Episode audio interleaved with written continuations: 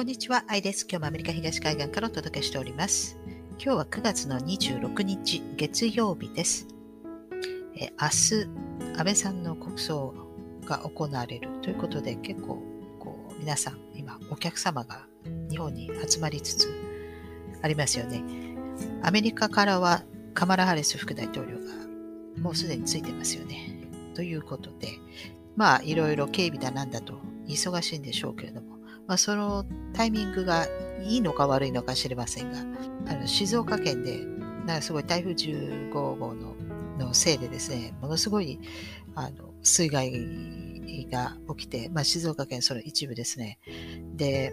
なかなか自衛隊が来なかったというか、あの要請が来ていないから、自衛隊が勝手に動くことはできないから、その静岡県、県知事さんはですね、まあ、ようやく、2日経ってようやく自衛隊に、を要請したということを発表してましたね。その2日間何やってたんだって感じですけど、今はもう、オールドメディアよりも結構 SNS で主流で、いろんなこう、もう、ね、映像とか、まあ、写真とかがもうバンバン拡散されてますから、何やってんだっていう、こんな大変な時にっていう結構批判がもう出てると思いますけどもね。なんか知らなかったんですけれども、ああそこ、あの、県知事と静岡市の市長さんって仲が悪いそうですね。知らなかったですけれども。ですから、まあ、どういうつもりで2日もずるずると何も知らなかったのか知らないですけれども、なんかあまり報道もされてないと。だから、まあ、もしかしたら、その、市長さんへの嫌がらせなのか、それとも、もしかしたら今、まあ、国葬ということで、外国からいろんなお客さんが来てるから、あまりそういうのを見せたくないのか、まあ、どういう意図なのか知らないですけれども、そういう、なんていうんですかね、間違えたその決断っていうんですか、っていうのは、後々尾を引いてですね、こう、常にくっついて回ると思うんですけれどもね、そういうの。でも、まあ、とりあえず自衛隊がこれから派遣されるようですので、結構大変みたいですので、そこを被害に遭ってる方々。ですから、早く復旧してほしいなと思いますけどもね。まあ、とりあえず、こちらの国葬はどちらかというと生体の国葬って感じですけど、まあ、結構来れない人もいるとは思いますよ。あの、国連総会が、77回国連総会ですか？がありましたからね、そこからすぐこっちですから、まあ来れない人も多分出てくるんじゃないかなと思いますが、まあ、とりあえず形にはなるんじゃないかなといます。それからですね、あの、まあ、もうウクライナともかなり前から何度ももうもう言ってますから、もうそれ以上言うことないんですけれども、まあ、とりあえず、あの、まあ、ドンバス地域ですね、まあ、そこをロシアへの編入を問う、まあ、住民投票が始まったということなんですけれども、その住民投票をですね、投票用紙を見れば、私何度も何度も言ってますけれども、四角で囲んだ場合は、中に何が書かれてても無効になるというルールがあるんです。ですから、多分これわざとなんだと思いますけれども、まあ本当茶番ですよね。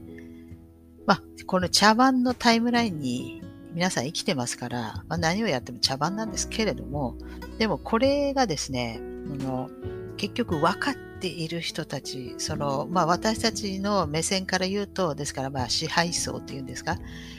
その人たちがそういうイカ様をしてね、例えば投票だとか選挙だとイカ様をして、で、私たち一般市民からすれば、ずるいだろう、なんでこう正しくできないんだとか、またイカ様やったとか言って、だから選挙なんかやっても無駄だと。まあ無駄なんですけども、まあ、そういうのが出てくるんだけれども、なんでそういうのが許されるのかっていうのは結局、そういう支配層の人たちっていうのは知ってるんですよ。まあ、日本の政治家さんたちが知ってるのか知らないですけれども、でもその上の方々っていうのはやっぱり知ってるわけですね。だから知っているから、例えば、こうわざと、例えばですね、この投票用紙、これ別にロシアだけじゃないですよ。日本の投票用紙だって、名前書くところは四角で囲まれてますよね。立候補者の。ですから、無効なんですよ。何を書いても中に書いてあるものは。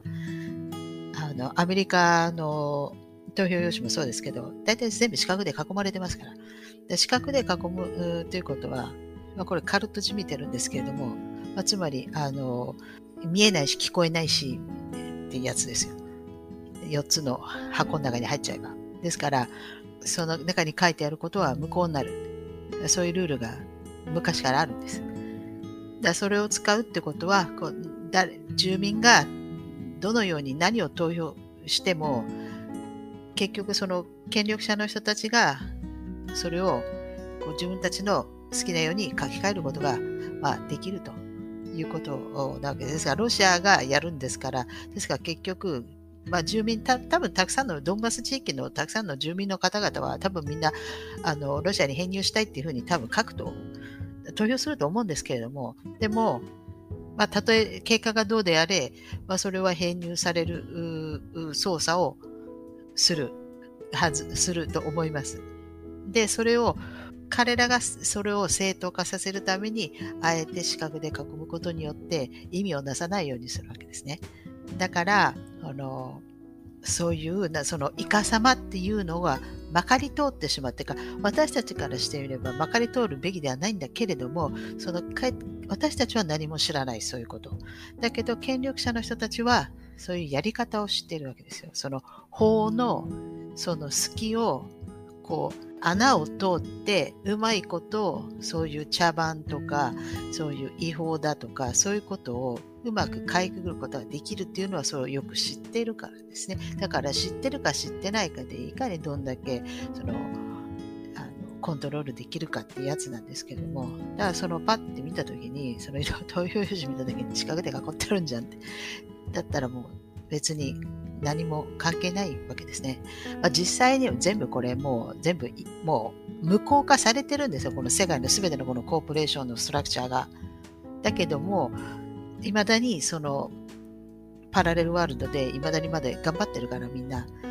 知らない人がほとんどですから。多分、まあ、そっちのタイムラインで見ると、まあ、そういう状態ですから。だけども、まあ、実際は全てが茶番茶番なんだけれども、まあそういうですね、ことになってるわけですね。これ、あの、トマベさんですね、ツイッターで、別に彼がそれをあの乗っけたわけじゃないですけど、誰かからの、えー、ツイートでそれをリツイートするという状態ですけども、これ、あの、えっ、と、福在地の学問のすめ？の一節、これは写真がですね、載って、でそれをただリプライしてただけですけれども、西洋のことわざにある愚かな民の上には厳しい政府がある。というのはこのことだと。これは政府が厳しいというより、民が愚かであるということから、自ら招いた災いである。愚かな民の上に厳しい政府があるとするならば、良い民の上には良い政府がある。という理屈になる。今この日本においてもこのレベルの人民があるからこのレベルの政府があるのだ。もしも国民の徳の水準が落ちてより無学になることがあったら、政府の法律も一層厳重になるだろう。もし反対に国民が皆学問して、物事の筋道を知って文明を身につけるようになれば、法律もまた寛容になっていくだろう。法律が厳しかったり寛容だったりするのは、ただ国民に徳があるかないかによって変わってくるものなのである。これでですね、国民が愚かだから騙す政府が現れるのでしょうか？それとも政治家は騙すものなのでしょうか？っていうね、なんかあの、問われててですね。で、それ、あの、友部さんがですね、政府が国民の信託を裏切るのは、民が愚かだからと言ってますけど、でもこれ別にそこが重要じゃないんですよ。この福沢諭吉っていうのは、これはフリーメイソンでしたから、これですね、その後に来るんですね。もしも国民の徳の水準が落ちてより無学になることがあったら、政府の法律も一層厳重になるだろう。もし反対に国民が皆学問をして、物事の筋道を知って文明を身につけるようになれば、法律もまた寛容になっていくだろう。法律が厳しかったり寛容だったりするのは、ただ国民に徳があるかないかによって変わってくるものなのである。まさにここがですね、重要なんですよ。この人フリーメイソンだったから。つまりこれなんですよ。だから、その、知ってれば、その物事の筋道を知ってれば、つまりですね、あの、そういった知識があれば、だからその法律も、その、寛容になっていくだろうと。だから法律が厳しかったり寛容だったりするのは人によって変わるのはそのその人がそれを知ってるか知ってないかによるわけですよ。得とか言ってるけどそうじゃなくて得なんてねそのあの美化した言葉使ってますけど結局そその知識があるかないかですよ。だから例えばこの投票用紙ね、これ四角で囲ったら、これ意味ないっていうのを知ってれば、その法律が寛容になるわけですよ。何やっても OK っていう。で知らないから国民は皆。だから厳しくなるわけですよ。こんなに選挙に一生懸命頑張って投票してんのになんでこんな政府はイカサマやってんだって、そういう。で、またこれどうせイカサマだろうみたいな。なんで、あの、小池百合子がまた当選するんだ、これはイカサマだとかなるわけですよ。だからその、その人間のね、その、まあ、その、その市民、国民の、その、徳、まあ、徳、その、その知識があるかないかによって、その法律が寛容になるか厳しくなるかと。まさにそれが、まさにこれです。だなと私は思いましたけどもね。まあ、とにかく、ちょっと 話長くなりましたが、結局、こう、まあ、そういうふうに、まあ、住民投票するというような表向きそういうのを見せかけてですね、まあでも大体の人は、あそこにいる人たち、多分ロシアに編入したいと思ってる人がほとんどだと思いますから、まあ、こう言っても実際そうなると思います。これ西側がこれを許すのか許さないか知らないけど、西側だって分かってるわけですよ。これ全部茶番なの。別にだって自分たちだって茶番やってるんですから。だから全ても茶番も茶番なわけですよね。あの、多分、ウクライナ自体が多分ほとんどなくなるんじゃないかと思ってますので、あの本当にあのキエフ一部あの都市だけになるのかな、都市国家でもなるんじゃないかと私はあの密かに思ってるんですけど、とにかく、まあそんな感じですね。今まで、まあ、コロナ、えー、そして今度エネルギーですね、えー、今度は食料ですか。なんかいろんななんか食料の、なんかそういった工場がなんだか、こういろんなところで燃えたりとかしてますけどね、まあ、これ価格操作を一生懸命これからしようと、あの、まあ、その食料自体、食料というのも一つのこの、あの、法印剤みたいなものとしてですね、その、通貨をバックアップする一つの、その一つというふうになんかなってると思いますから、今。だから、やっぱそういったあの覇権争いが今起きている状態なんではないかなと。思います。それと、あの、この間解説した、その多分現金にタグ付けをし始めているんではないかというふうに思うんですね。で、まあ、現金自体は多分なくならないと思うんですよ。このデジタル化してっても。でも、現金の供給量というのはやっぱり把握しなくてはならないわけですね。こうデジタル化するにおいて、やっぱり流通してますからで、今まではもう、もうブラックホールのようにですね、一体どれだけの量が流通しているのかよく分かって把握できてなかったわけですね。ですから、これを今度把握すると。で、多分、その、まあ、日本円もですね、まあ、2024年には新札に変わると。で、500円玉もすでにもう新しいのが出回って流通してますよね。で、この新しい500円玉ってなんか33層になってるとか、そのメタルの部分が。私多分中に何か入ってんじゃないかなと思うんですよ。なんかチップみたいなのが。多分それで、あの、まあ、供給量ですね、把握して追跡可能に、えーしてるんじゃないかなと。ですから、新しいお札に変わるとき、あの、まあ、ポリマー、そのイギリスと同じようにポリマー製にするっていう話も出たそうですけれども、やめたそうですね。紙ですけど、多分なんか工夫されてんじゃないかなと思うんですよ。追跡可能なように。イギリスももうすでにポリマーのあの紙幣が出回ってて、で、20ポンドと50ポンドあの、前もなんかちらっと見,、ま、見見せたんですけど、YouTube の方の動画の方に、どっかにちょろっと入ってますけど、あの、確か20ポンドの裏のところ、なんかコロナのね、えー、ウイルスみたいな、なんかこう、ホログラムみたいな、くるくるってやつなんかまるでコロナみたいなのが入ってましたけど、あれが新しいやつですよ。もうすでに流通してる、もうすでに1、2年ぐらい経ってるわけですね。で、今度それがですね、もう紙はもうやめにすると。だから、全部その新しいポリマーのあの紙幣あの、まあ、お金になるから古いのは、まあ、確か今月中ですか？に銀行に持ってってどうにかして変えてもらわないとあのもう流通しなくなるという強制ですね、えー、になったわけですよ。ですから、まあ、日本でいうタンス預金みたいなね、まあ、そういうのを全部吐き出させる。ことによって、えー、これから新しいお札を回すことによってですね、まあ、追跡を可能にするんじゃないかなと。で、まあ、日本も新札に変わるから、多分何かしら工夫がされている